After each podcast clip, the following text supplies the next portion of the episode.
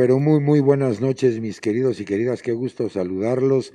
Bienvenidos, bienvenidas todos y todas a esta emisión número décimo quinta, fíjese usted, de este su programa Angio TV, por cortesía, eh, pues siempre afable de la Sociedad Mexicana de Angiología, Cirugía Vascular y Endovascular.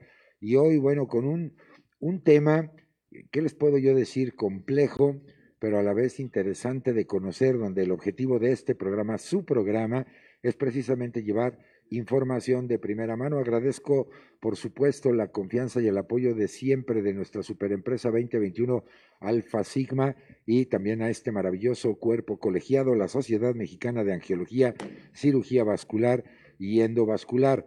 Así es que, eh, pues e, es hora de ponerse cómodo. Si usted va en camino a casa, mucha precaución. Si usted ya está en un lugar fijo, pues eh, evidentemente dispuestos a, aprender, a pasarla bien este, este rato de, programa. Nuestras líneas de contacto ya se encuentran abiertas, porque ¿sabe qué? Pregúntele al experto, pregúntele al que sabe, al que está capacitado, entrenado para salvaguardar su salud. Así es que muchas gracias a todo el equipo de producción que hace posible la transmisión de este programa, comandados y capitaneados en jefe por el licenciado Alfonso Nolasco, creador de este concepto llamado Gastro TV. Así es que vamos por el café, vamos por la bebida de su preferencia, porque esto ya empezó, no se vaya y se llama Gastro TV, Angio TV. Comenzamos.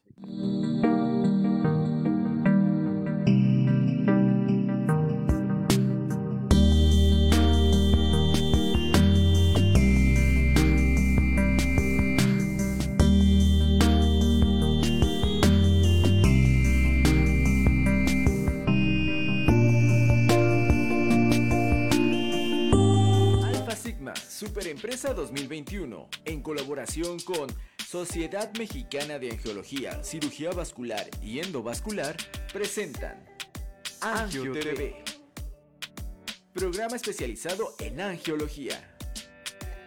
Angio TV.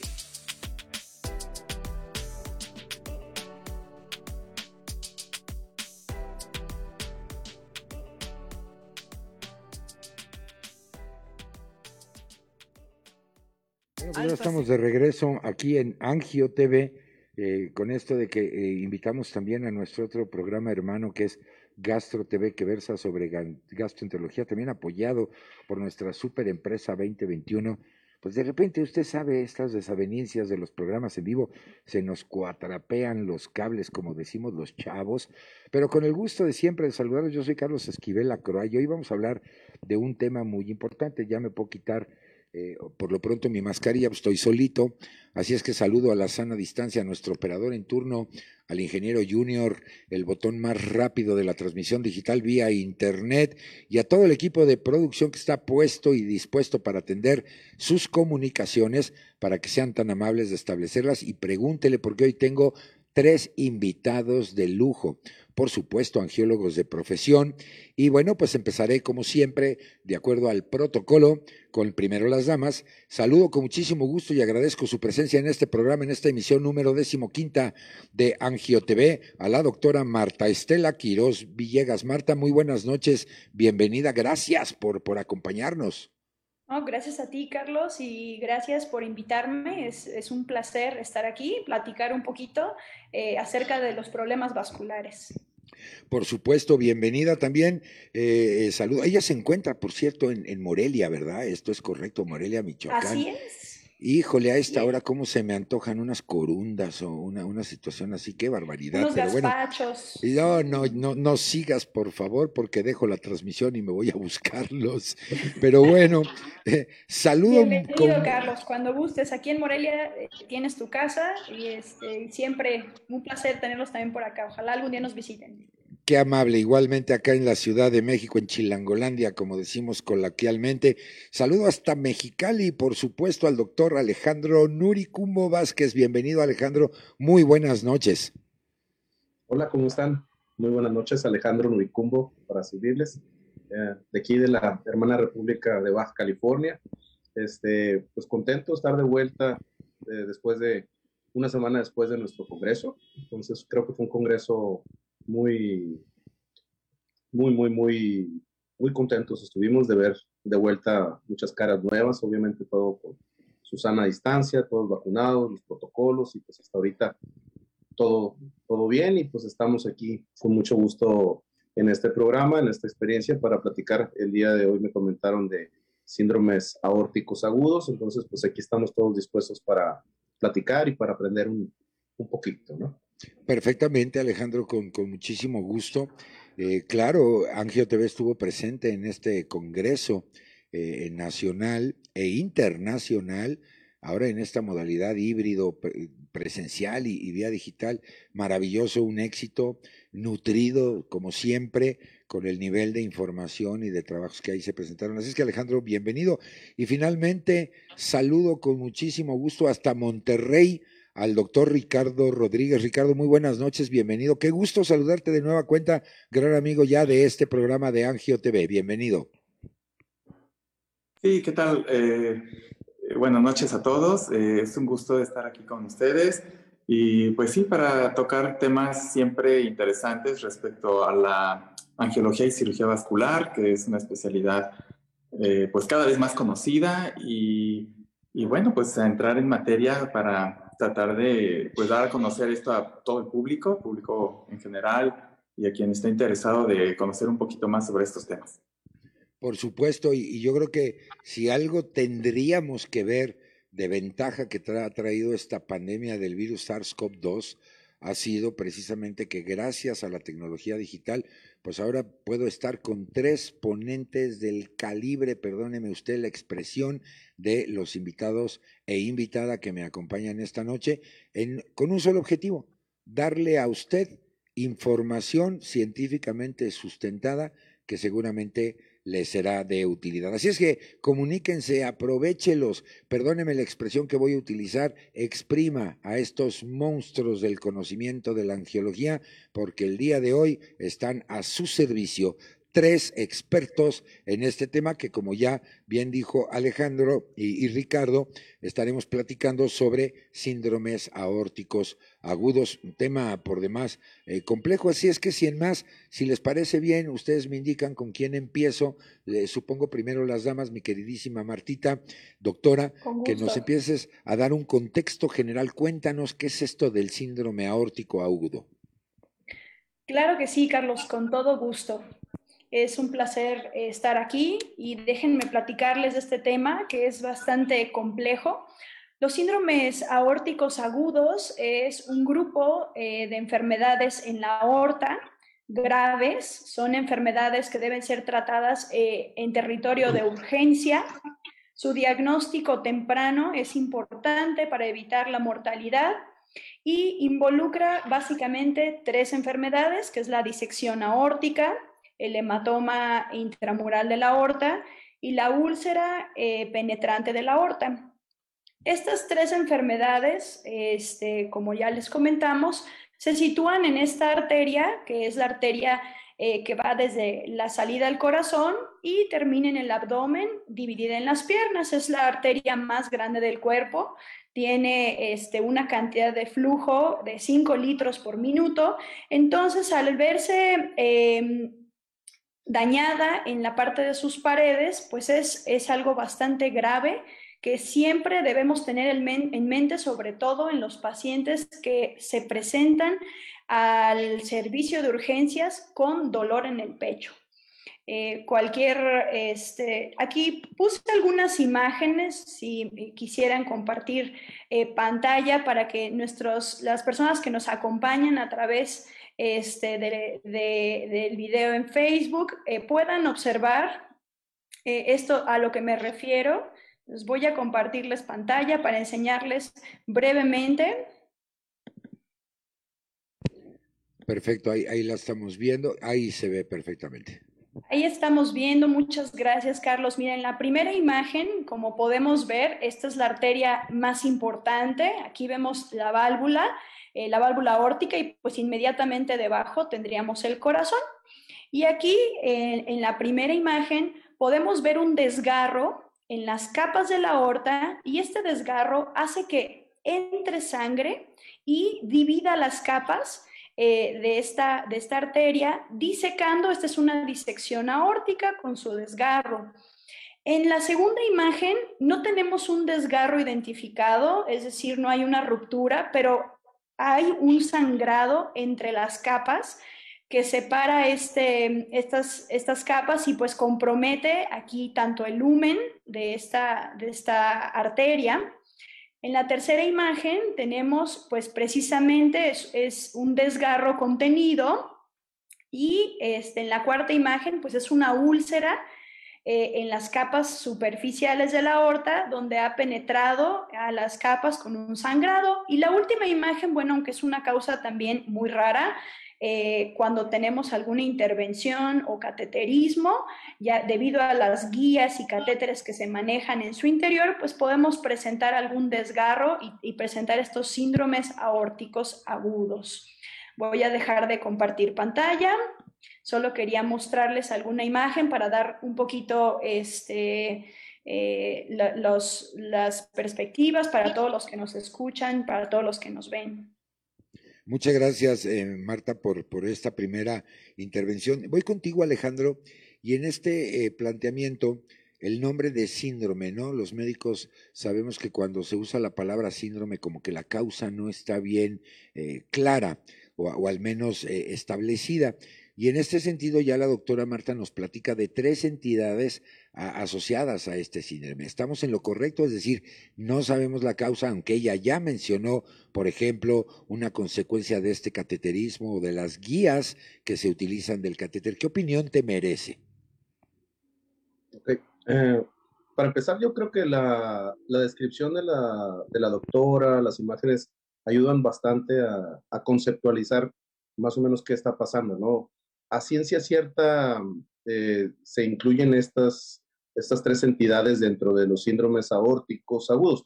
Como sabemos, un síndrome es un conjunto de signos y síntomas que son comunes a varias enfermedades. En esta, en esta ocasión me gustaría platicar un poquito de, de lo que es la gravedad, como comentaba la doctora, de este, de este tipo de patología aórtica porque mm, algunos de estos pacientes pueden, pueden morir, pueden llegar a morir, eh, sobre todo en los casos de disecciones eh, proximales o disecciones con compromiso, con compromiso visceral. Eh, yo creo que algo muy importante, ahorita muchas veces tenemos la situación de que tenemos el acceso a una tomografía, tenemos el acceso a diferentes modalidades de imagen, pero todo esto no es posible si no se hace una buena sospecha clínica.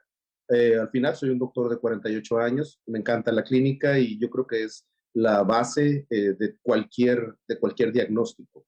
Básicamente, estos síndromes aórticos agudos se manifiestan por un dolor muchas veces muy intenso en el pecho, ¿verdad? Puede ser retroesternal, puede ser irradiado hacia el abdomen, hacia la mandíbula, hacia el brazo. Este dolor es tan intenso que el paciente pues, requiere ir a urgencias o eh, solicitar atención médica. Y los diagnósticos diferenciales son tres, ¿verdad? Que es, es lo que tenemos que pensar. Uno es un infarto agudo al miocardio, que es la urgencia cardiovascular más común. Tenemos que descartar que el paciente se esté infartando. En segundo lugar, es que el paciente lo que esté presentando es una disección, una disección de aorta, ¿verdad? Que esto es otra urgencia cardiovascular, es la segunda en, frecuencia que presenta eh, una catástrofe eh, cardiovascular como tal. Y en tercero ya sería lo que es la úlcera o sería el hematoma, el hematoma intramural. Eh, dentro de los, los síndromes aórticos agudos, clínicamente es muy difícil distinguir qué, qué paciente tiene qué, ¿verdad? Pero casi siempre se va a acompañar con alteraciones de la presión arterial, casi siempre puede presentar el paciente hipertensión, una emergencia hipertensiva, puede presentar cualquier eh, síntoma de isquemia en órgano blanco, tanto en el cerebro, en el corazón, en los riñones, en el abdomen, y, este, y la única forma de descartar primero el infarto, pues es a través de las enzimas, a través de un electro, ¿verdad? Ya descartando el, infarto agudo del miocardio, pues ya podemos pasar a patología de aorta. No hay que olvidar que muchas veces la misma disección, es, cuando es proximal sobre todo, este, puede causar una disección de las coronarias, sobre todo la coronaria derecha, y confundir al paciente o confundir a los médicos entre una, un infarto y una disección y el paciente tener, tener los dos, ¿verdad? Eh, ahora, es muy, muy importante para diagnosticar estos síndromes tener un alto grado de sospecha clínica. Y es muy raro que los médicos, eh, tanto los urgenciólogos o el médico general o el médico de primer contacto, piense en un síndrome aórtico agudo como primera opción en un caso de estos. Entonces, básicamente los síndromes aórticos agudos, a pesar de que son una urgencia y que son una situación que se debe manejar de forma prioritaria, muchas veces es un diagnóstico por exclusión. Primero se debe descartar que el paciente tenga un infarto y después ya ver qué tipo de síndrome aórtico agudo estamos teniendo, ¿verdad? La mayor parte de las veces vamos a tener una, una disección. En segundo lugar, podemos tener un, un hematoma intramural y en tercer lugar, el índice de frecuencia es una úlcera, una úlcera penetrada, ¿verdad? Pero básicamente yo creo que el cuadro clínico y la sospecha, la sospecha clínica y el, el, alto grado de sospecha clínica nos debe llevar a pensar en estos diagnósticos. No es un diagnóstico fácil, no se hace de primera intención, pero siempre lo tenemos que tener en nosotros en la cabeza. Nosotros como geólogos, pues ya nos toca que nos avisen cuando ya tienen el diagnóstico muchas veces ya hecho, pero como médicos tenemos que siempre capacitar a nuestro personal, tanto de urgencias como de primer contacto, para que piensen en este tipo de diagnósticos para poderlos tratar correctamente. Perfecto, qué maravilla de recorrido nos acaba de dar tanto la doctora Marta como el doctor Alejandro. Y bueno, ya nuestra gente de la audiencia ya se está haciendo presente. Rebeca Riachi, muchísimas gracias por acompañarnos. Acuérdense que el de la voz se deprime, se siente huérfano de su cariño si no se comunican. Por lo menos mándenos saludos, que, que sepamos que están ahí, que están eh, ávidos de, de, aprender con estos expertazos que me acompañan esta noche y ya empiezan a, a, llegar la, las comunicaciones. Ahora, eh, mi, mi, queridísimo doctor eh, eh Ricardo Rodríguez, eh, dos palabras fundamentales que acabo de escuchar, un síndrome grave y un síndrome que es una urgencia clínica. En este sentido, ¿cómo estamos, o si tienes datos que nos pudieras compartir, cómo andamos en la numeralia internacional con respecto a este padecimiento, es decir, la epidemiología, la prevalencia a nivel mundial? Eh, ¿Cómo andamos en esto? Cuéntanos. Sí, claro. Eh, bueno, quería nada más agregar un detallito ahí con los síndromes. Esos tres que se han mencionado, pues son los clásicos, vamos a decirlo así, tal vez así vienen en los libros.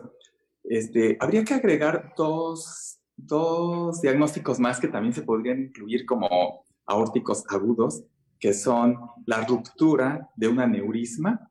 Entonces tengo aneurisma, ya es una enfermedad, dilatación de la aorta y se rompe es agudo y es aórtico.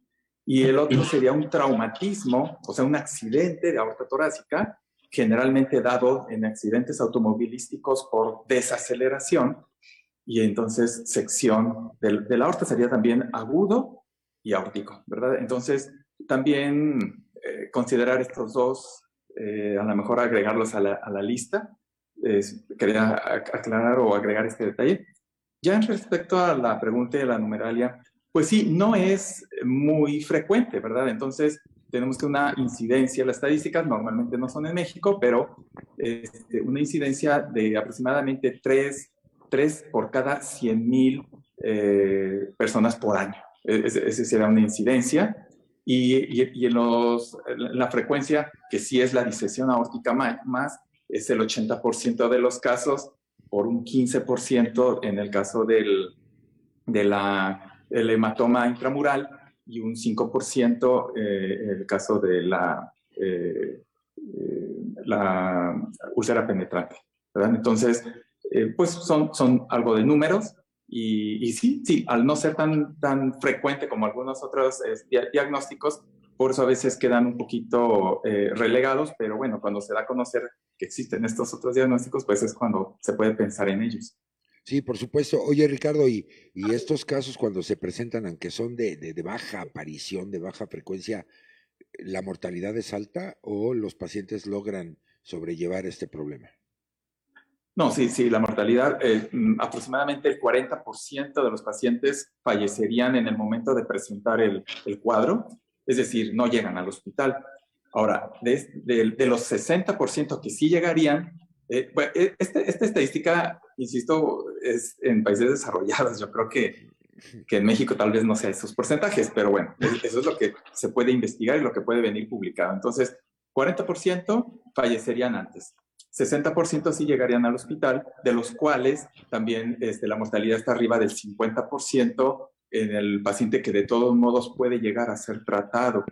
Ya varía entonces cada uno de los diagnósticos y su presentación, porque pues no es lo mismo si es aorta ascendente, o sea, la aorta, que es la arteria que sale del corazón, la principal, si es cuando va subiendo, que es antes de los vasos, de los, del tronco este, brachiocefálico y de los vasos que irrigan pues hacia cabeza, cuello, brazos, o la parte de la aorta descendente, que es la parte que ya va hacia abajo, hacia el abdomen, con sus eh, vasos, eh, ramas viscerales, que son vísceras, son eh, vaso, hígado, estómago, todo esto.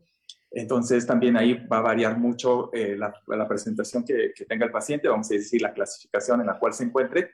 Y, pero yo creo que el resumen es, digamos, la mitad se mueren antes de llegar al hospital, no se dan cuenta, se, eh, fallecen y los que llegan, la mortalidad está arriba del 70%. 70%, 70 en la aorta ascendente y un 30% en la descendente cuando son quirúrgicos, porque no todos son quirúrgicos, pero eh, pues es, sí es una mortalidad alta.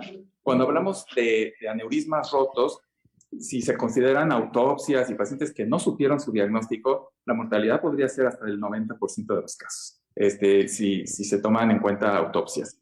Y, pero yo creo que el resumen es, el 50% mueren antes y de los que llegan, dos terceras partes fallecen como quiera, a pesar de poderles ofrecer un tratamiento.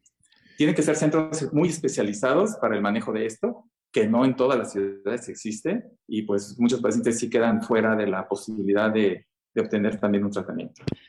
Perfectamente, eh, Ricardo, muchísimas gracias por este recorrido de los, de los, de los números. Eh, Laura Nava, muchas gracias, buenas noches. Ya, ya me empiezan a saludar para que yo no me deprima y ustedes tampoco de, de saber que están ahí nuestra audiencia. Y, ahora, doctora Marta, déjame, déjame preguntarte, porque ¿qué es lo que pasa? O sea, ¿por qué de repente se, se presenta eh, e, este síndrome aórtico agudo? Ya me han dicho algunas causas traumáticas, básicamente pero cuando no hay estas causas de traumatismo que fuera explicar, que pudiera explicar la aparición de este síndrome, ¿qué es lo que pasa? O sea, de repente una persona está bien y, de repente, ¡pum!, tiene alguna de estas ya cinco patologías que, que con las dos que agregó Ricardo y, y, pues ya está en riesgo su vida, porque ya es una situación de urgencia y por supuesto grave. ¿Qué, qué opinión, qué nos cuentas al respecto? Muchas gracias, Carlos. Sí, efectivamente, ya nos pusieron en contexto el doctor este, Alejandro, el doctor Ricardo, acerca de la gravedad. Y efectivamente, vamos a hablar un poquito acerca de las causas. Eh, básicamente dividimos a los pacientes, eh, los pacientes que tienen una causa genética, con, eh, ahorita voy a ahondar un poquito, la causa degenerativa, que es otro grupo de pacientes con edad diferente, con factores de riesgo diferentes, y el tercero de ellos que es traumático, como ya comentó el doctor, donde hay un antecedente de un latigazo, eh, una desaceleración, un antecedente de alguna eh, instrumentación dentro de la aorta. La, primera de ellas que, te comentaba, Carlos, pues sí, eh, se asocia a algunos síndromes que tienen eh, alteraciones en el tejido conectivo. Eh, si las personas que nos escuchan o, saben de pacientes que tienen síndrome de Marfan, Loyetz-Dietz, enfermedades este, de la colágena, aorta bivalva, hay algunos síndromes asociados a neurismas torácicos. Estos pacientes se presentan generalmente mucho más jóvenes, en una incidencia por debajo de los 40 años y eh, son pacientes que están en alto riesgo y es algo que en el servicio de urgencia siempre debemos preguntarle. ¿no? El paciente se conoce con antecedente eh, de alguna de estas enfermedades. El segundo grupo son aquellos pacientes que tienen una enfermedad degenerativa y aquí entran todos estos eh, factores de riesgo que son bien conocidos como hipertensión, obesidad, aterosclerosis. Eh, cuando les comento acerca de la hipertensión, también está asociada a factores este, como ergotismo, consumo de cafeína en, elevadas eh, cantidades, está asociado a consumo de cocaína, porque es una droga que eleva la presión. entonces, todos los factores que eleven la presión este, pueden ser factores importantes. Eh, y aquí pues son generalmente personas mayores de 60 años y es mucho más frecuente en los hombres. Y pues el tercer grupo que también eh, comentaba muy bien Ricardo, son aquellos pacientes que tienen antecedente de algún accidente, algún traumatismo o alguna instrumentación, ¿no? Pacientes que le hicieron algún cateterismo, que, este, que tuvieron recientemente eh, alguna, alguna intervención, ya sea en la aorta, en las coronarias, en las carótidas. Y eh, algo que, que sí es muy importante es que todos estos síndromes se manifiestan con un dolor intenso que siempre, siempre lo, refieren como el peor dolor de su vida, un dolor desgarrante, un dolor intenso, agudo, que hace que casi siempre el paciente vaya al servicio de urgencias. Entonces, esta es eh, lo que eh, te quería comentar, Carlos, acerca de estos factores. ¿Por qué me puede dar esto? Pues eh, está asociado a estos, a estos factores de riesgo. Es muy importante. La gente piensa sobre el tabaquismo como un problema que daña los pulmones, que no, no, no digo que no, pero el tabaquismo es un factor tan importante de daño arterial, de daño endotelial y para, es un factor de riesgo para dañar nuestras eh, coronarias y las arterias. Sí, por supuesto, y la formación de, de la placa, ¿no? Los famosos ateromas, pues está directamente asociado y comprobado al, al, tabaquismo. Pero bueno, en este sentido, gracias, eh, doctora Marta, por esta importante eh, eh, aportación. Alejandro, mira, ya nos escribe Taide Ortiz y comenta, bueno, instrumentación y COVID-19, oclusión aguda de aorta, de aorta. ¿Qué, qué, ¿Qué opinión te merece en este sentido, Alejandro? Bueno, básicamente yo creo que aparte de los factores que comenta, que comenta la doctora, están los factores clásicos de, de lo que es aterosclerosis, que son este, eh, los delincuentes comunes, comunes, ¿no? Hipertensión descontrolada, la edad de los pacientes, casi siempre, pues muchos de ellos, algunos pueden ser jóvenes si tienen algún problema de tejido conectivo o si tienen la presión muy alta, pero por lo general son pacientes mayores de 65 años, son pacientes fumadores, son pacientes con aterosclerosis ya este, generalizada y este, muchos de ellos, como dice la doctora, pues eh, fuman, ¿no? Ah, tienen la situación esta del tabaquismo. Muchos de estos pacientes también tienen problemas a otros niveles, tienen enfermedad coronaria. Han sufrido algunos eh, infartos. Con relación a lo del, eh, a lo del COVID, no está descrito que tenga un síndrome aórtico agudo como tal he visto y he leído algunos artículos en relación a, eh, a, especie de trombos eh, intra, intraórticos, ¿verdad? Pero esto es más que nada en relación a la actividad viral eh, protrombótica, los, las conocidas trombosis venosas profundas a las que nos hemos enfrentado los últimos dos años, embolismos arteriales distales, muchas veces vuelvo lo mismo con orígenes eh, oscuros, que muchos de ellos son tanto en el corazón como en la aorta, pero esto es más que nada un problema inflamatorio por el virus, no tanto es una situación, eh, digamos, eh, de la pared aórtica o un síndrome aórtico como, como tal, ¿no? Aquí lo que estamos discutiendo, estos síndromes aórticos agudos, básicamente es, son problemas en la pared o en las diferentes capas, como comentó la doctora de la aorta, pero eh, llevados al, al, extremo ya con la, expresión, con la expresión clínica, ¿no? Y la expresión clínica en común de todos estos pacientes es dolor, muchas veces está, eh, estado de choque y muchas veces un colapso, un colapso eh, vascular, ¿verdad? Como decía Ricardo, la, el tipo de, de, de, disección es sumamente importante. cuando es una disección proximal, que es la tipo A de Stanford, hay que recordar que estos pacientes tienen una mortalidad altísima y son una urgencia quirúrgica, se tienen que operar de forma urgente. Afortunadamente, les digo, los tiene que operar el servicio de cirugía de corazón. y no nos toca, no nos toca hacerlo. no nos toca. Este, Perfecto. Pero esos pacientes se habla de que tienen una mortalidad aproximadamente de 1% por hora. Entonces, si en 24 horas ese paciente no se ha operado, la mortalidad de ese paciente ya está arriba del 25%, ¿verdad? Entonces, eh, cuando es una disección proximal, que es de la subclavia izquierda hacia el, hacia, hacia el corazón. Cuando tenemos una disección distal, todavía hay artículos bastante todavía controvertidos en relación al tratamiento. Obviamente todas las medidas de tratamiento, hay algunas que se comparten en todas, en todas las, eh, las, las eh, los síndromes aórticos agudos, que es obviamente el control del dolor. Hay que tratar de controlar la presión, la presión arterial, ¿verdad? También este, dar algunos fármacos, como unos son los beta bloqueadores, este, una vigilancia bastante estrecha de la perfusión, tanto ¿Qué te parece? ¿Qué te parece, mi querido Alejandro? Déjame detenerte aquí. Eh, e-, eres una maquinita de sapiencia en lo cual apreciamos muchísimo. Me encanta. Ahorita le entramos a esta parte farmacológica porque me dice producción y eso no perdona nada y entonces al que le van a cortar la horta si no obedezco es a mí.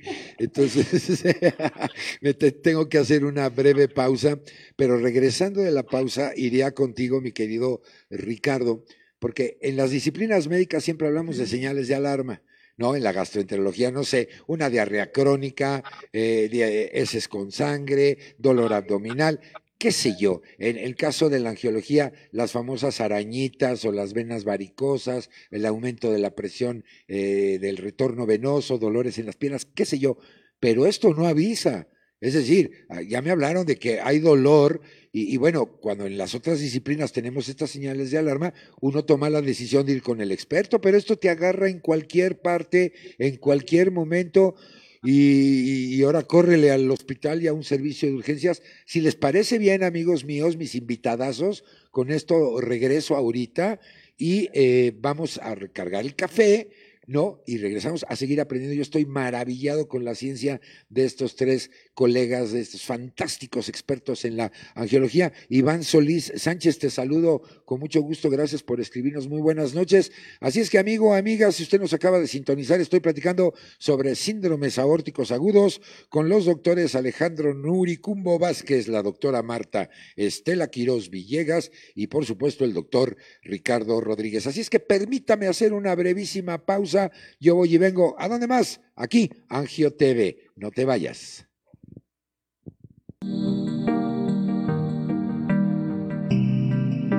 Cirugía Vascular y Endovascular AC es una corporación de médicos cirujanos especializados en angiología, cirugía vascular y endovascular. Asimismo, de médicos cirujanos con otras especialidades que pueden considerarse como afines a la angiología, cirugía vascular y endovascular, y de aquellos que con frecuencia en sus actividades y ejercicio profesional encaminen sus esfuerzos a la investigación, el estudio o el tratamiento de las enfermedades vasculares, residentes en distintos lugares de la República Mexicana. Estamos conscientes de que las principales expectativas anhelan mayores beneficios al ser miembro de esta sociedad. Nuestro compromiso va ligado a trabajar en ello y a dar nuestro mayor esfuerzo para que eso suceda.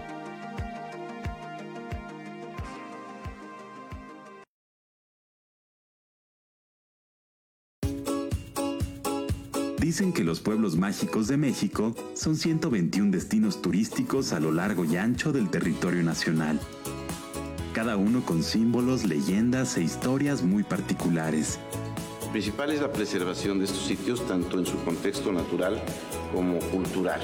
Son bienvenidas todas las personas que tengan respeto por nuestra gente, por nuestras costumbres y nuestras tradiciones.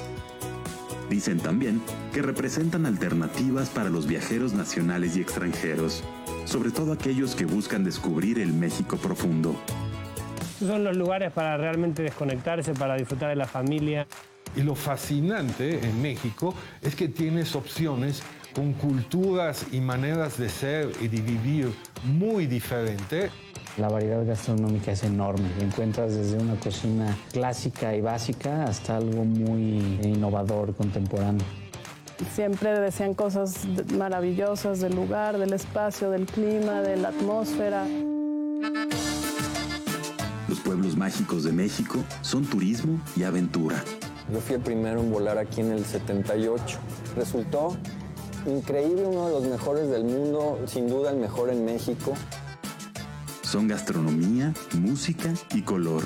No es una cocina que sea pretenciosa ni aspiracional, es todo lo contrario, es, cercana, es humilde, es humana. Los pueblos mágicos de México son naturaleza y cultura. Para mí que, que sigan las costumbres, porque pues ¿qué haríamos también? Nos perderíamos, seríamos unos, pues no sé qué. Son orgullo y tradición. Yo creo que en el pueblo está la respuesta al verdadero México. Siempre le da a uno, más que nada, orgullo de, de saber que el trabajo de uno pues anda por todo el mundo, ¿no? Talesh ashimba tonesh. Pero chai wai te sukine le bela kit anye te tulakli puksikan. Machenga hook itani. Pero, ¿qué hace mágico a un pueblo mágico? Mi mamá me enseña a mí, ahora yo enseño a mis hijos y ahora ya estoy enseñando yo a mis nietos. Su gente, por supuesto. Por eso yo les invito a todos, visiten estos lugares porque son mágicos. Mi nombre es Pata de Perro, pero también me conocen como Alonso Vera. Descubramos juntos las historias más inspiradoras y las mejores experiencias de vida en los pueblos mágicos de México. Todo en voz de sus verdaderos protagonistas, sus habitantes.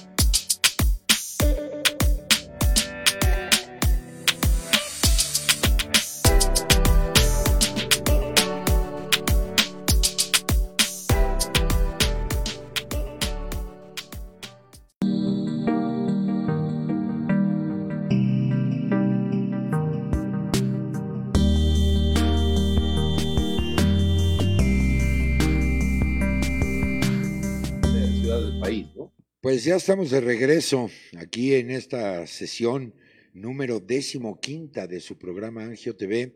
Estamos platicando precisamente sobre los síndromes aórticos agudos.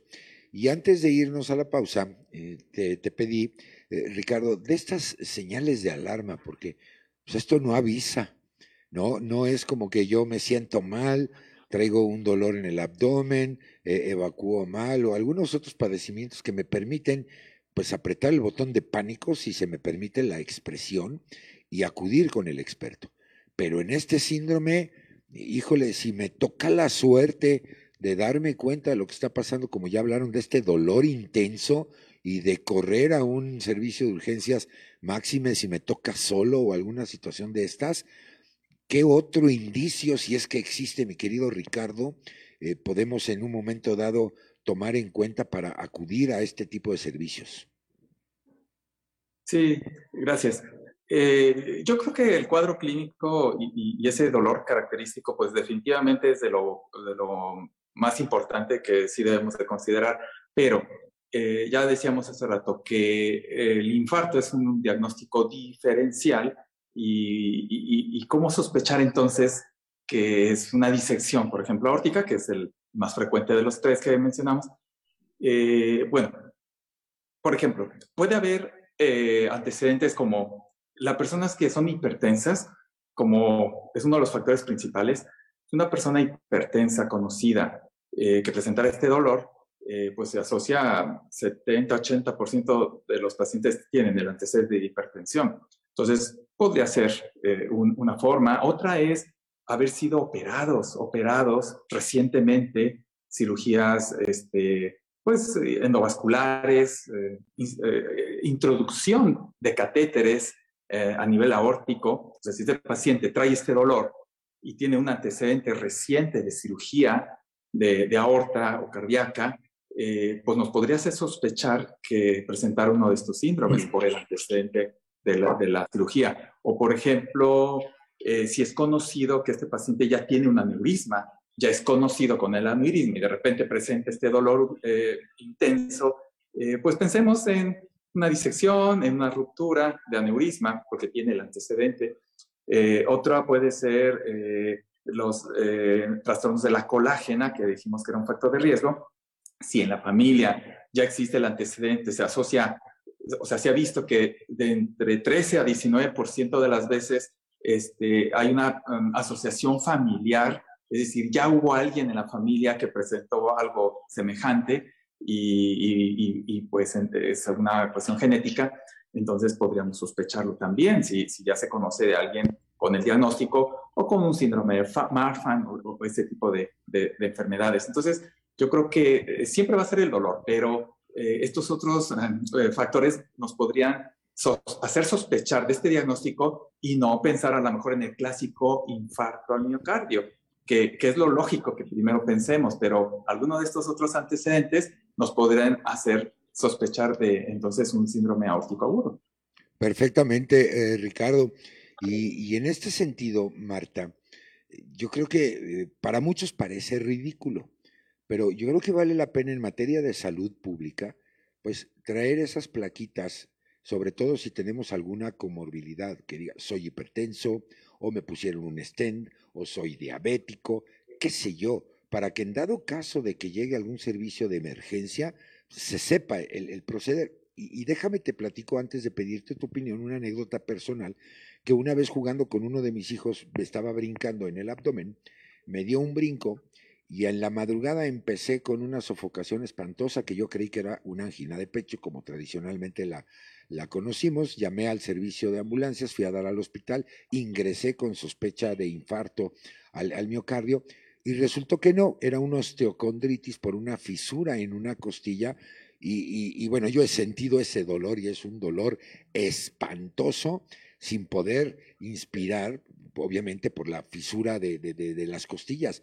¿Qué opinión te merece en este sentido, a lo mejor, de traer esa identificación y, de obviamente estar prevenidos que ante cualquier señal de dolor, cualquiera que éste sea, cambiemos esa mentalidad de, ah, ahorita me tomo mi analgésico que toma mi vecina, mi abuelita, o lo vi en redes sociales, antes de, preguntarle al médico, eh, ya sea familiar o, o, al especialista, no tenemos esa cultura. Y decimos, ahorita se me pasa y me tomo un tecito y, puede ser algo tan grave como lo que ustedes me han platicado, Marta.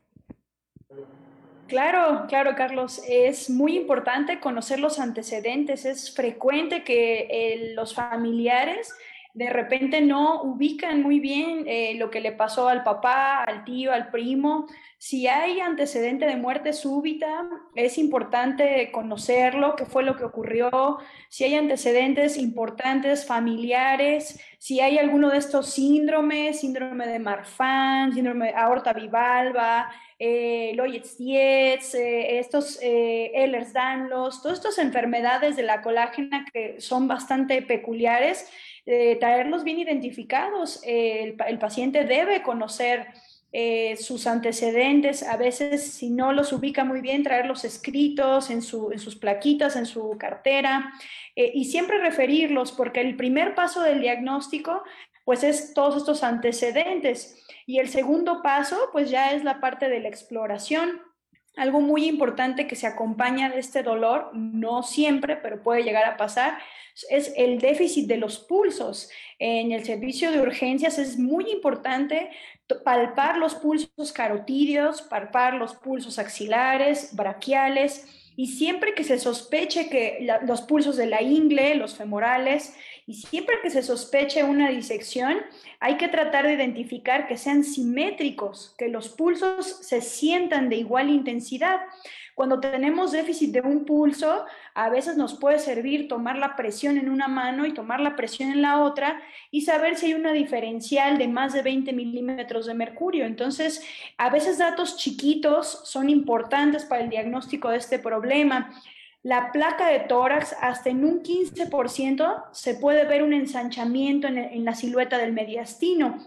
Y para todos aquellos eh, que, nos, eh, que están en una sala de urgencias o que generalmente sospechen, algo tan sencillo como palpar los pulsos, el dolor y el ensanchamiento del mediastino son los tres datos característicos que si están presentes estos tres, hasta un 96% se trata de una disección aórtica. Entonces, es difícil a, veces diagnosticarlo, pero no debemos perder eh, el, ojo.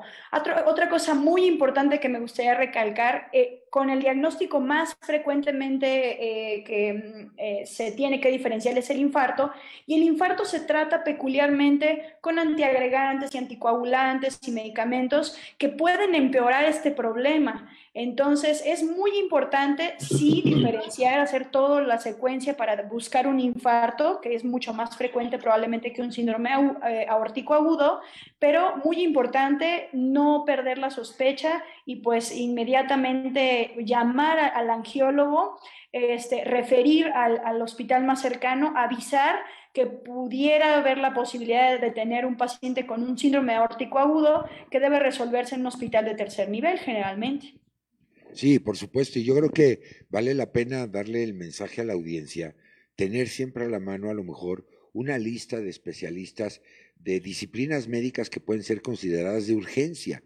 Angiólogo es uno de ellos, el cardiólogo es otro de ellos, de que una, una condición de estas puede poner en riesgo la, la vida de cualquiera y, y, yo creo que vale la pena tenerlo en mente. Ahora bien, Alejandro, ah, vamos, vamos a entrarle un poco a, la cuestión del diagnóstico que ya me estabas platicando eh, hace unos momentos. Marta ya nos dio algunos indicadores muy sencillos, muy, muy, muy fáciles de detectar, pero, pero supongo eh, tenemos otras alternativas de, diagnóstico, qué sé yo, la, la, ecografía, la electrocardiografía o a lo mejor diagnóstico por imagen.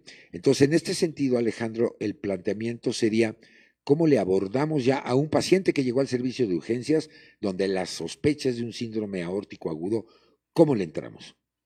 Claro.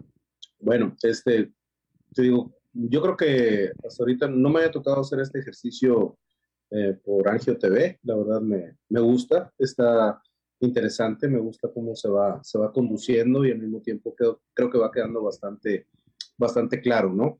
Obviamente la sospecha clínica es, es muy importante, sin embargo, eh, siempre el diagnóstico eh, va a ser un diagnóstico de exclusión. Siempre eh, el 90% de las veces no va a ser una disección, va a ser un infarto. Entonces, obviamente cuando un paciente tenemos que abordarlo como el flujograma o el tratamiento del dolor torácico, que eso es infarto, que básicamente consiste en hacer las troponinas, en hacer el electro y todo eso. Si esto es negativo, el siguiente paso, eh, como dice, dentro de la placa de tórax se puede sospechar algo, como dijo la doctora, pero definitivamente el estándar de oro para, para diagnosticar eh, cualquier de, cualquiera de estos síndromes eh, aórticos agudos, en, en, especial la disección, es una angiotomografía. Entonces, ya con la sospecha clínica y descartando el infarto, se debe de realizar una angiotomografía completa de toda la aorta, desde la raíz de la aorta hasta su bifurcación a nivel de las, a nivel de las, de las ilíacas. Y ahí es donde podemos, podemos este, eh, hacer el, diagnóstico correcto y apropiado y, ver, y ver qué es, lo que, qué es lo que está sucediendo, ¿verdad? Muchos de estos pacientes también se presentan clínicamente con una, una extremidad muy, muy fría, con mucho dolor en la pierna o en el brazo, y pues lo que tiene el paciente es una isquemia, ¿verdad? Y, muchas veces nos vamos con la finta y, y lo que queremos hacer es eh, hacerle una embolectomía, pero siempre tenemos que estar pensando en, este fantasma que anda atrás de nosotros, que es, que es la, la, disección. Y aunque los factores de riesgo son, son importantes, me ha tocado ver disecciones en pacientes pues, relativamente jóvenes, de 40, 45 años hasta 50 años, muchas veces con mucho sobrepeso y muchas veces con mucha hipertensión, con, sin, sin, sobre todo hipertensión arterial no tratada, sin ningún otro antecedente más que la hipertensión arterial no tratada, ¿no? Con eso es, es, suficiente. Pero yo creo que el, el, el, el estándar de oro para, para, tanto para hacer el diagnóstico, así como planear un tratamiento, es una angiotomografía. Tanto de, de, de, tórax, este, incluyendo visceral, abdomen y, hasta las ilíacas. Sí, muy bien, muchísimas gracias, Alejandro. Y, en este sentido, Ricardo, bueno, la ventaja es las enzimas cardíacas, donde el nivel tiene que ser cero. El, estudio se hace rápido, sale cero. Bueno, ya se descartó la parte de, corazón. Pero hay una entidad que a mí me llama mucho la atención, porque estamos viendo que muchas de estas muertes fulminantes eh, se están presentando en grupos aparentemente no de riesgo. Personas que no fuman, personas que no beben, que incluso se les puede catalogar como deportistas, jóvenes de edad de, más de 40 años, y de repente, ¡pum! Eh, situaciones donde este individuo estaba bien, se colapsa y se muere y, resulta ser que fue un problema cardíaco. Versus eh, esta entidad que nos encomento del día de, hoy. ¿Qué está pasando eh, eh, en ese sentido, mi querido Ricardo? Bueno, pues creo que tal vez a veces falta un poquito indagar en los antecedentes, pero no creo que en este tipo de diagnóstico se estén presentando en la actualidad más casos eh, que antes. Eh, tal vez esto se aplica para otras enfermedades porque, bueno, sí, sí, sí es real que la obesidad, la diabetes, estos factores clásicos de riesgo, la hipertensión, sí se están presentando en edades más tempranas y si se presentan en edades más tempranas, también sus complicaciones se van a presentar en edades más tempranas.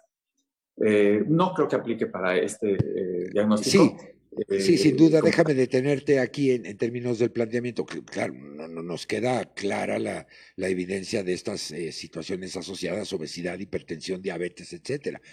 Pero, pero precisamente quizá el planteamiento debí de hacértelo en este sentido. Si para estas personas no comórbiles, esta incidencia de síndromes aórticos se está elevando o solamente lo circunscribimos a estos grupos, digamos, vulnerables, donde ya conocemos que estas entidades evidentemente tienen que ver.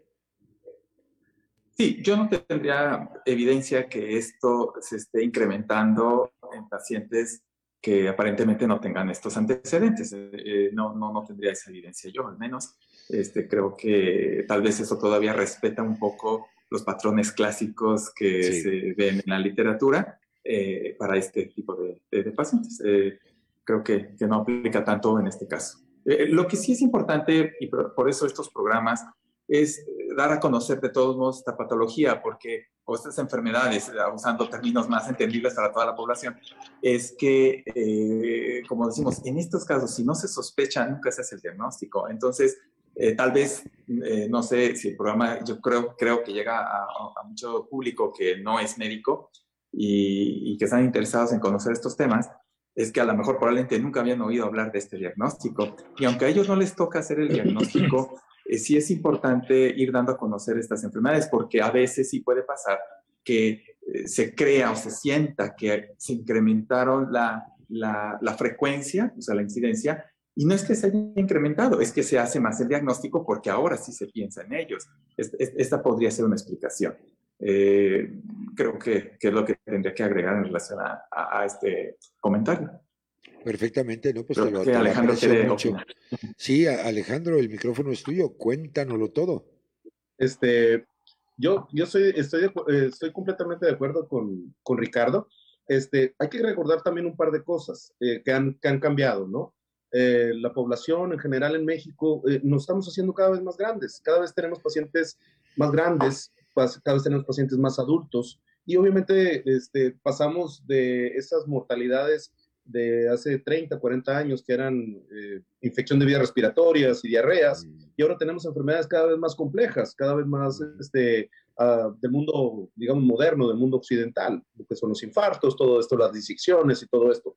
Y la otra, Ricardo, también, eh, tal vez no es que tengamos más frecuencia de ese tipo de enfermedades, sino que se están diagnosticando más. Este, ¿Por qué? Porque tenemos más acceso a los tomógrafos, tenemos más acceso a diferentes eh, entidades de, eh, radiológicas, de imagen, resonancias, todo esto, que están prácticamente a la vuelta de la esquina. Aquí estoy en mi consultorio y te puedo decir que en un rango de 100, de 100, 150 metros tengo unos cuatro tomógrafos. Entonces, al final, eh, la disponibilidad de este tipo de estudios eh, es cada vez más presente, los, los, los, costos son cada vez más, más baratos de esos estudios y obviamente el, el, los médicos nuevos están, ya, ya no, ni siquiera se lo piensan para, para, pedir una tomografía en el caso que el paciente tenga un dolor, un dolor torácico. Yo creo que está bien justificado, ¿no? Sería mi único comentario. No, y además fabuloso, porque efectivamente el advenimiento de la tecnología pues ahora permite esto, bueno, vamos, hasta la telemedicina, ¿no? Que ahora se ha puesto en boga, donde se puede recibir una interpretación médica a distancia con solo la vía digital del estudio, que la mayoría ya de estos sistemas lo hacen. Te, te, lo dan en el USB, en el disco, en el mismo teléfono, en el correo, y puedes recibir inmediatamente una, una opinión eh, especializada. Entonces, me parece que, es importante. Una de las entidades que, han aparecido en la literatura y quizá con una frecuencia escasa es, por ejemplo, aquellas parasitosis que en el humano, en los seres humanos, se, llaman la larva migrans y que, es, es, muy endémica en algunas, en algunas zonas. Bueno, tú que estás en Mexicali, pues la riqueza que de repente les empezó a dar medio dolores de cabeza, eh, eh, en este sentido. Eh, yo creo que tiene que ver, sin embargo, yo al menos no conozco todavía reportes en los que se hayan asociado estas enfermedades tropicales, por decirles de alguna manera, erliquiosis, clamidiasis, riqueciosis, con estos síndromes aórticos, pero por la fisiopatología, no sería raro, mi querido Alejandro, pensar que pudieran llegar a presentar alguno de estas entidades del síndrome, ¿no? yo creo que está más, está mucho, mucho más asociado, como comentó la doctora, a eh, situaciones de tipo genético, eh, eh, problemas de tipo heredados, ¿verdad? Algunas diferentes colagenopatías, como, como ya lo comentaron Marfan, Eles Danos, ¿verdad? Muchos de estos pacientes, pues, mm, tienen diferentes fenotipos o antecedentes de cirugías previas, luxación de cristalino, todo esto, ¿no? Pero, sin embargo, en estos eh, síndromes aórticos, eh, realmente es, es, bien, bien importante hacer el diagnóstico rápido este, y, y, derivar al paciente a donde se tenga que derivar, porque yo creo que hay tres lugares donde este paciente tiene que ir. Si es una disección proximal, este paciente se tiene que ir a cirugía cardíaca, a quirófano. Eh, si es una disección distal, y con compromiso visceral, que es este dolor abdominal o que tenga una extremidad este, isquémica, pues este paciente va directamente también al quirófano con el angiólogo a una fenestración. Y si es una disección que, le, que es distal, una tipo B de Stanford, que el paciente está clínicamente, digamos, estable, sin datos de isquemia, ningún órgano blanco, pues debería estar probablemente solamente en terapia intensiva eh, con el control hipertensivo y, ver, este, y, ahí sí su manejo es más médico que, quirúrgico, ¿no? Entonces yo creo que esos son los, los tres destinos de un paciente con un síndrome aórtico agudo y la, la decisión se debe tomar probablemente las primeras dos o tres horas para que el, el pronóstico de este paciente pues, sea el mejor posible, ¿no? Muchas gracias. Ahora, doctora Marta, una vez que ya se confirmó el diagnóstico, medicina basada en evidencia, obviamente, la resolución siempre es quirúrgica o se puede intentar una resolución médica. Digo, si hay un sangrado en la aorta, eh, pues, médicamente está complicadísimo, pero, pero más o menos en, términos eh, de un espectro, para darnos una idea, siempre vamos a cirugía. Eh, qué buena pregunta, este, Carlos. Sí, como comentaba un poco el doctor Alejandro, las disecciones proximales de la aorta ascendente casi siempre se tratan con cirugía abierta y generalmente son atendidas por un cirujano cardiotorácico. Y las eh, disecciones descendentes eh, o algún otro problema como la úlcera este, penetrada o el hematoma, algunas veces son el tratamiento endovascular, eh, que son estas técnicas de reparación dentro del vaso, donde hacemos heridas mínimas o ya no hay ninguna herida y eh, se repara esta, esta lesión. Y algunas otras veces eh, puede ser que no requiera más que vigilancia y pueden hacerse algunas disecciones crónicas y esperar a veces el tiempo ideal para operar. Y como lo comentaba muy bien el doctor Alejandro, es, generalmente tratado en centros de tercer nivel, donde se cuente eh, con algún quirófano, donde se puede operar cirugía cardiotorácica o una sala de hemodinamia, donde se hacen ese tipo de procedimientos endovasculares, que ya no, no tenemos que abrir el tórax, el abdomen, sino que podemos navegar dentro de los vasos y reparar. Algo que me gustó mucho que comentó el doctor Alejandro es este tiempo que tenemos esta dificultad para eh, hacer el diagnóstico en promedio en, en, Estados Unidos y en centros de primer nivel. A veces se tardan hasta 12 horas en promedio para hacer un diagnóstico. 12 horas que son muy valiosas para el traslado de un paciente. El paciente generalmente puede llegar a su destino siempre y cuando se diagnostique a la brevedad, eh, se diagnostique pronto. Eh, afortunadamente cada vez se diagnostica más y es muy importante que nuestra audiencia conozca de, este de estos síndromes que son importantes y son graves. No, y sobre todo que requieren de atención rápida y, y bueno, sin menospreciar, pero creo que a veces nuestro sistema nacional de salud ante una entidad o una urgencia de este tamaño, pensar en estos límites cuando a lo mejor te encuentras por ahí caso de, no, pues vengas el próximo mes para, para darle cita, cuando a lo mejor tienes esas 12 horas de, de, de, límite. Me parece muy prudente y pertinente tu, tu comentario en este sentido. Tiene que ser de atención rápida. Y, y a veces, pues a lo mejor en un hospital privado, pues se tiene este acceso, pero en el servicio público eh, algún paciente de esta naturaleza, híjole, lo, lo, veo, lo veo muy difícil.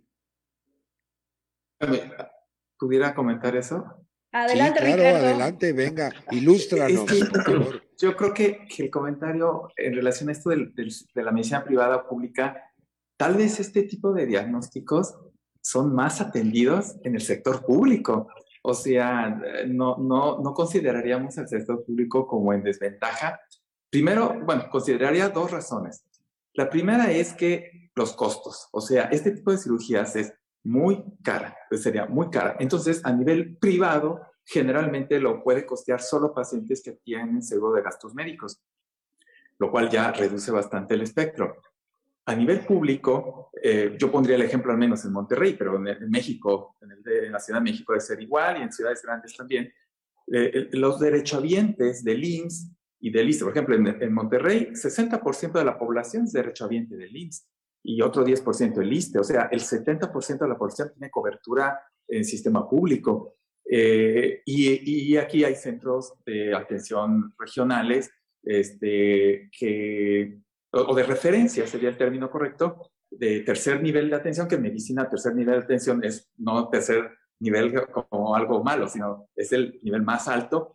Y eh, es donde se llevaría a cabo la mayor cantidad de procedimientos de este tipo. De forma que entonces cuando aquí un paciente presenta este tipo de, diagnóstico, generalmente termina referido precisamente a este tipo de instituciones públicas de alto nivel eh, en donde se resuelven esos problemas. Entonces yo creo que en la estadística de cirugías de, estas enfermedades, eh, con mucho son más llevadas a cabo en el sector público. Lo que pasa es que tal vez no se pueda llevar a cabo en todo el territorio nacional.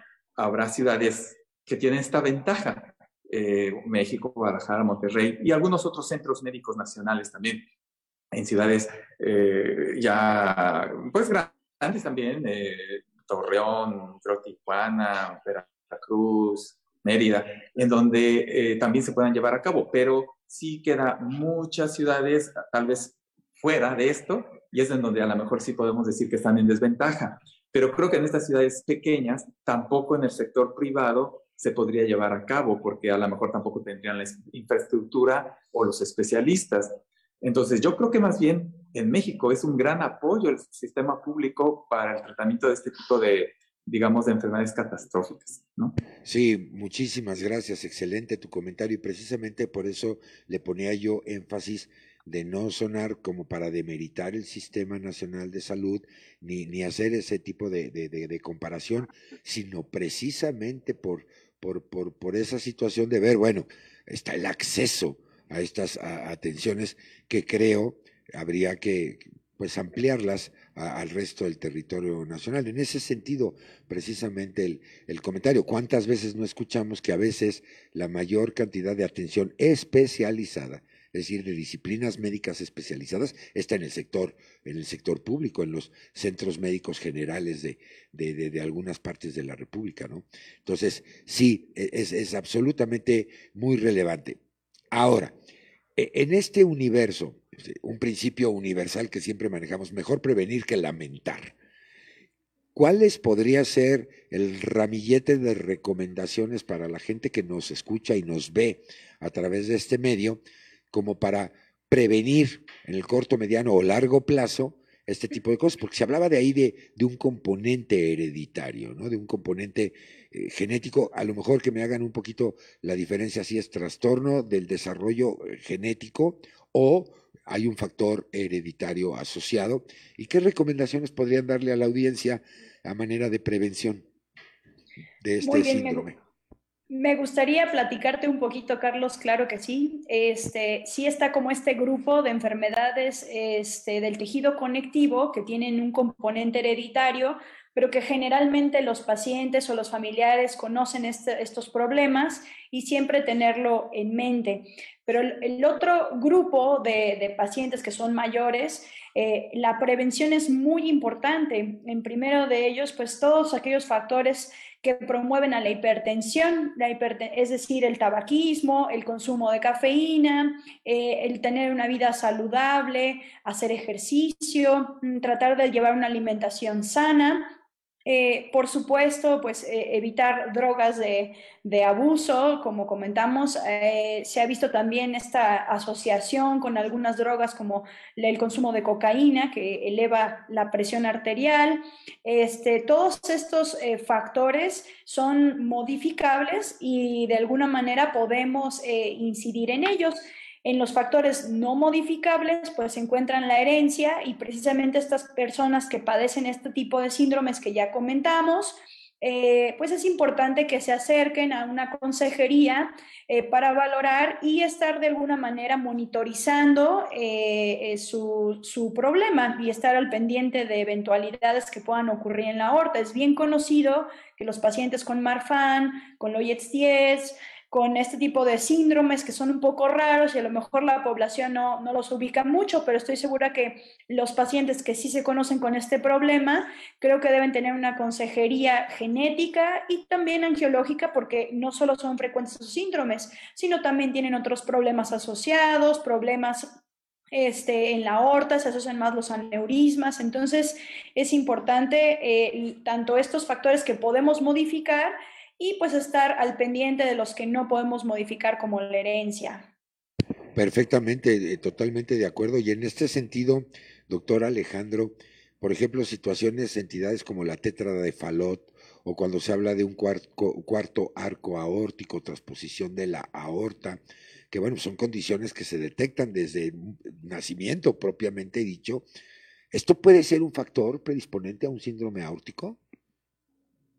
Básicamente, los, los síndromes aórticos, este, pues, para considerar un síndrome aórtico, casi siempre son pacientes eh, adultos, casi siempre son pacientes mayores. Como dice dentro de los factores de riesgo modificables más sencillos es eh, el control de la hipertensión arterial es sumamente importante, como muchas veces los pacientes no tienen ningún síntoma cuando tienen la presión arterial alta y descontrolada, pues muchas veces no se toman los medicamentos y tienen años sin tomarlo, ¿no? Entonces, siempre a través del, del sistema en general de primer contacto, el control de la presión arterial es muy importante, que el paciente, el paciente deje de fumar, ¿verdad? Este, por muchos motivos. Eh, y pues los síndromes aórticos es, es, uno, es uno de ellos. Eh, pero al, al final, eh, yo creo que como hemos estado cayendo en lo mismo, hay poca eh, forma de prevenir una catástrofe vascular como esta, ¿no? Y hay que recordar que es la segunda catástrofe vascular más común, una disección.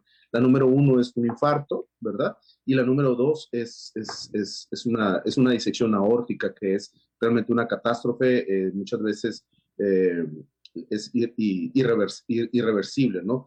En cuanto al sistema público y el sistema privado, yo creo que cada uno tiene sus ventajas y cada uno tiene sus, sus, sus desventajas, pero no hay que, no hay que olvidar que eh, este diagnóstico per se tiene una mortalidad altísima. Entonces, estos pacientes, si tienen una disección y aunque tengan un seguro de gastos médicos y se estén atendiendo en el mejor de los hospitales, aunque sea eh, privado, eh, la mortalidad es, muy alta. Y, muchos de esos pacientes, a pesar de, de, todos los esfuerzos, este, el paciente puede llegar a fallecer. Y eso yo creo que es bien importante que comentárselo desde un principio tanto al paciente como a los familiares, porque muchas veces no comprenden la dimensión de una catástrofe de esto y que, y que, y que realmente los, lo que estamos haciendo muchas veces los doctores es algo ya que raya en lo, en lo heroico, ¿no? Tratar de salvarle la vida a, a, un paciente con un problema de estos. Qué, qué maravilla escuchar este término de catástrofe vascular, porque una decisión tomada a tiempo y una atención médica dada a tiempo pues es la diferencia entre la vida y la muerte de un paciente con esta catástrofe. Me parece muy atinado el mensaje, eh, Alejandro, te lo aprecio mucho. Y en este sentido, eh, Ricardo, eh, tu opinión.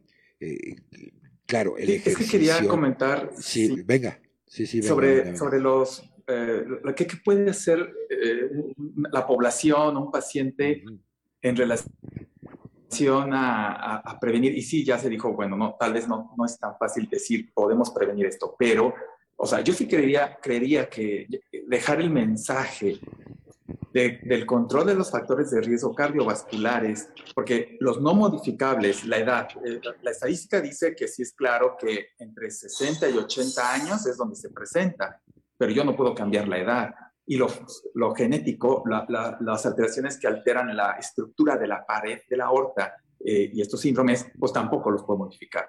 Pero sí puedo llevar un buen control de la hipertensión, que ya se mencionó, pero yo creo que eh, el mensaje eh, debe ser este. Debe ser, bueno, tienes hipertensión, lleva, ponlo, tómalo en serio, este, lleva un buen control, porque entonces pasan cosas los infartos, estos síndromes que a lo mejor no se conocían y ahora ya hay más personas que lo están conociendo. Este, toma en cuenta eso, eh, disminuye el tabaquismo, fuma menos, porque si no te pasan cosas, te van a pasar estos síndromes. Este, eh, la hipercolesterolemia, tu dieta. Este, entonces, sí, está, sí hay estadística que, que eh, demuestra que estos tres factores. A lo mejor aquí la diabetes no tanto, pero sí la hipertensión, el tabaquismo y la hipercolesterolemia o dislipidemias, que son cuestiones que sí podemos controlar, van a reducir esto y otros, otras enfermedades eh, y por eso se les considera factores de riesgo cardiovascular. Entonces, eh, yo creo que hacer conciencia un poquito en la población sobre el control de estos factores de riesgo eh, sí, sí es este, bueno eh, podría evitarse para algunos pacientes en el futuro eh, tener alguna complicación mayor. Excelente, excelente. Y, sobre todo también promover el hábito de ir a la visita periódica, a, esa revisión general, lo que conocemos como check-ups. Eh, aunque no tengamos síntomas de enfermedad o signos clínicos sugerentes de enfermedad, pero más vale, amigo, amiga de la audiencia, que el experto le diga, todo bien, no hay nada de qué preocuparse, a que de repente por dejarlo aparezca. El no e, encubrir eh, síntomas porque me recomendaron el tecito, el analgésico, la automedicación. Me parece que tenemos que trabajar mucho en esto de educación de salud, de, de promover la visita con el que sabe, el que nos puede orientar y, bueno, pues ahí está el mensaje y creo que los tres invitados, invitadazos de esta noche coinciden con esto, pero ya se me acabó el programa, yo ya me tengo que ir, ha sido un recorrido maravilloso, así es que Marta, empiezo contigo, tus conclusiones, reflexiones finales, datos de contacto, por favor. Y muchas gracias por habernos acompañado, ha sido un placer. Muchas gracias, Carlos. Claro que sí, con todo gusto. Bueno, yo estoy eh, en la ciudad de Morelia, Michoacán. Eh, generalmente estoy en el Hospital Victoria Medical Center y afortunadamente, como dijo el doctor Ricardo, también estoy en el ISTE. Entonces, de alguna manera, eh, tenemos acceso a estos hospitales, sobre todo en la capital de los, de los estados.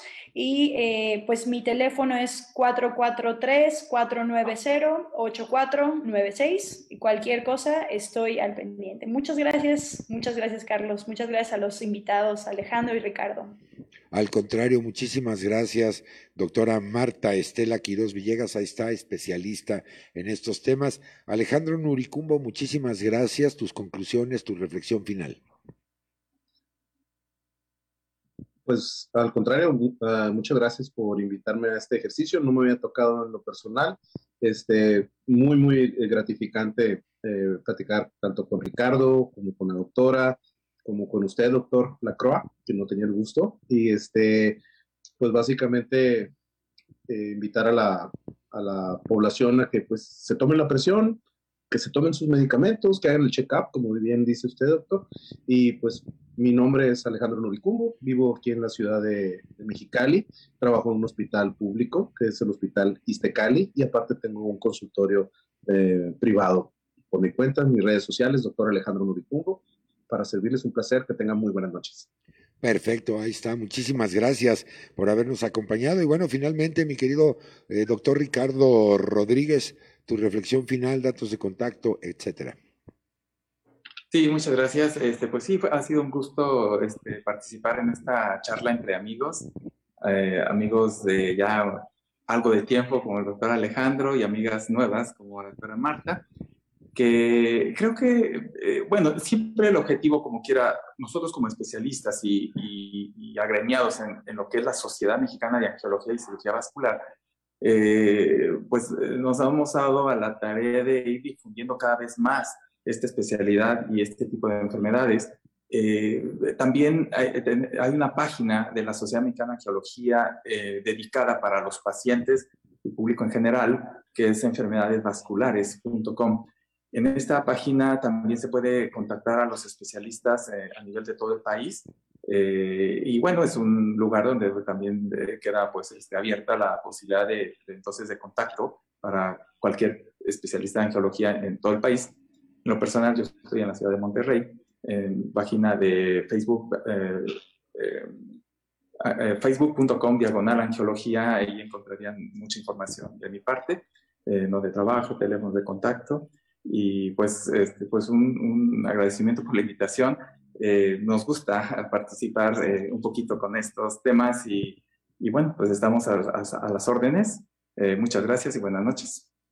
Perfectamente, Ricardo. Ya decía el maestro Reyes Heroles, ¿no? Educar a un hombre cuesta mucho, pero no hacerlo cuesta más. Es por eso que gracias al apoyo de Alfa Sigma, al apoyo de la Sociedad Mexicana de Angiología, Cirugía Vascular y Endovascular, pues llevamos este nivel de información de educación, no pretendemos instruir médicos a través de este sistema, sino simplemente llevar información de orientación para que usted cuide su salud. Yo recuerdo hace unos años aquí en la Ciudad de México empezaron programas de poner módulos para que te tomaran la presión o te tomaban una muestrita de sangre para medir el nivel de glucosa en sangre y a veces eh, nosotros no, yo no, ando deprisa o, o qué miedo al piquetito de, de, para la gota de sangre. Yo creo que vale la pena promover eh, esos hábitos de la revisión permanente, sobre todo para la detección oportuna de cualquier padecimiento, aunque usted se sienta bien, no tenga síntomas o signos clínicos de alguna enfermedad. Ahí está el mensaje que siempre daremos aquí en Angio TV, no a la automedicación, siempre pregúntele al que sabe, pregúntele al experto, personal que ha sido entrenado, capacitado, ¿para qué? Para salvaguardar su salud. Yo a los tres les quiero agradecer encarecidamente el que se hayan tomado la molestia de acompañarme esta noche. Ha sido un recorrido maravilloso de aprendizaje, de charla entre amigos, entre colegas y sobre todo de información de primera mano de los que saben para usted, amigo mío y amiga mía. Eh, llegamos al final de este programa y mire, como siempre lo decimos, esto no es un accesorio de moda. Esto todavía es necesario que lo sigamos utilizando que asumamos el nivel de responsabilidad, de cuidarnos nosotros, cuidar a los demás y sobre todo a los que más queremos. Entonces, no bajemos la guardia, esto todavía no pase, esperemos pase pronto, hagamos votos para que así sea. Yo les quiero agradecer el privilegio de su atención en nombre de este gran equipo de colaboradores que hacen posible la transmisión de este y de otros programas al capitán, comandante en jefe, creador de estos conceptos, el licenciado Alfonso Nolasco, por supuesto, Superempresa 2021 Alfa Sigma y por supuesto al cuerpo colegiado, al colegio, a la Sociedad Mexicana de Cirugía, eh, de Angiología y Cirugía Endovascular y Vascular, pues por el aval científico que nos permite contar con el nivel que ustedes presenciaron esta noche con mis tres invitados, a Junior en los controles y a todo el equipo de producción, pero sobre todo a usted, amigo mío, amiga mía, muchísimas gracias por su presencia, por su atención. Yo los espero en nuestra próxima cita ya en la emisión decimosexta de este programa Angio TV. Recuerde, está hecho por ustedes, para ustedes, pero sobre todo con ustedes. Yo soy Carlos Esquivel Acroa, agradeciendo el favor de su atención. Que mi Dios me los bendiga hoy y siempre. Que pasen la más feliz de las noches. Muy buenas noches, hasta la próxima. Esto fue Angio TV. Nos vemos.